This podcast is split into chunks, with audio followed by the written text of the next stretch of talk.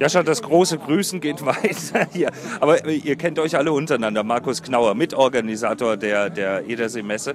Ähm, sind viele bekannte Gesichter heute, oder?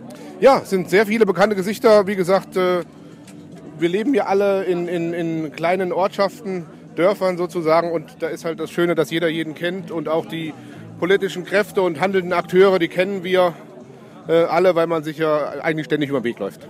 Und äh, ganz besonders schön heute das Wetter, die Schifffahrt auf dem Edersee. Und es gibt ein paar Attraktionen sogar heute noch hier.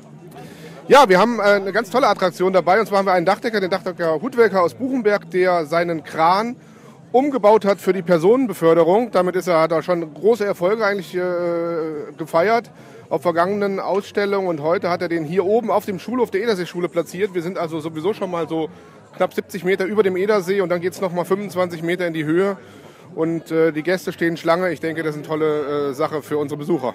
Ähm, aber du bist auch äh, mit FUPANet hier vor Ort und stellst das vor. Was ist das denn? Ja, FUPANet ist ein Internet-Fußballportal, ein recht junges und eine Erfolgsgeschichte aus Nordhessen. Wir bedienen seit dem Sommer den kompletten nordhessischen Amateurfußball, das heißt äh, die Verbandsebene, aber auch die einzelnen Kreise, die da sind, Waldeck, Frankenberg, äh, Werra Meißner, Hofgeismar, Wolfhagen, die Stadt Kassel nicht zu vergessen ähm, und den Werra Meißner Kreis. Und wir ähm, sind ein Mitmachportal. Wir fordern die Vereine dazu auf oder geben ihnen die Möglichkeit, sich dort selber zu präsentieren. Jeder kann sich als Vereinsverwalter dort anmelden, äh, mitmachen, die äh, Statistiken, die Kader seiner, seines Vereins, seiner Mannschaften einpflegen.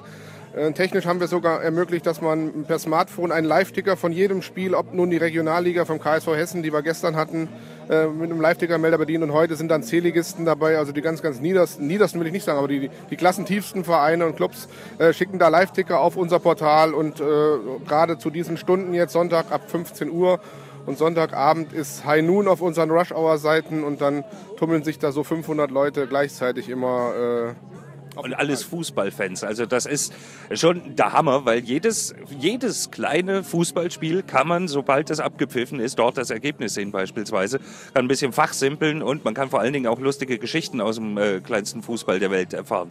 Ja, wir sind halt, äh, wie gesagt, äh, ganz, ganz nah dran, auch an den, an den untersten äh, Klassen und erfahren natürlich äh, irgendwelche außergewöhnlichen Ergebnisse, wenn es zweistellig oder gar 20 zu 1 äh, ähm, ausgeht, dann haben wir natürlich unsere Kontakte und, und haken journalistisch nach. Was ist denn da genau losgeworden? Wieso ist das passiert?